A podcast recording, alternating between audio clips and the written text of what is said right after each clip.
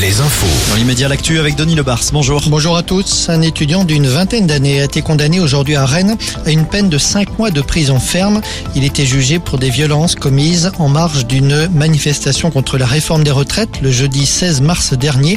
Il avait participé à un rassemblement le jeudi soir, quelques heures après l'annonce par le gouvernement du recours au 49.3. Ce soir-là, la ville avait été le théâtre de violences et de dégradations. L'étudiant a été condamné pour des violences commises dans un hôtel et contre les vigiles de cet hôtel. À Châteauroux, un trafiquant de cigarettes de contrebande aujourd'hui devant le tribunal correctionnel. Il avait été interpellé jeudi dernier sur une aire de service de l'autoroute A20 dans l'Indre. Il transportait 1600 cartouches de cigarettes. Elles devaient précisément être livrées à Châteauroux. Le FC Nantes a décidé de sanctionner Mostafa Mohamed qui hier n'a pas souhaité jouer avec son club contre Toulouse. L'attaquant égyptien refusait de porter le maillot au flocage arc-en-ciel au en guise de soutien au LGBT. Le club précise qu'il s'agit d'une sanction non pas sportive mais financière sans toutefois indiquer le montant.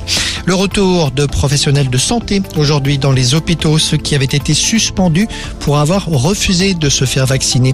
Une faible part des effectifs, il faut le préciser. À Poitiers, le port du masque n'est plus obligatoire depuis aujourd'hui au CHU et dans les différents établissements annexes.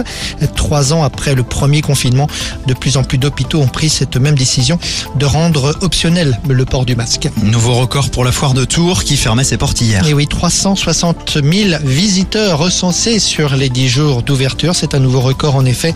Alouette, rappelons-le, était partenaire dans le golfe du Morbihan. Le coup d'envoi de la semaine du golfe cet après-midi. Un rendez-vous annuel, une semaine de festivités consacrée à la voile et à la plaisance avec des centaines de vieux gréments. Voilà Julien. Merci Denis, à tout à l'heure, 18h. C'est l'histoire d'un village qui voulait miser sur les jeunes pour dynamiser la vie locale. C'est aussi l'histoire de Céline. En tant que cliente sociétaire Banque Populaire, elle a pu soutenir avec l'aide de sa banque une association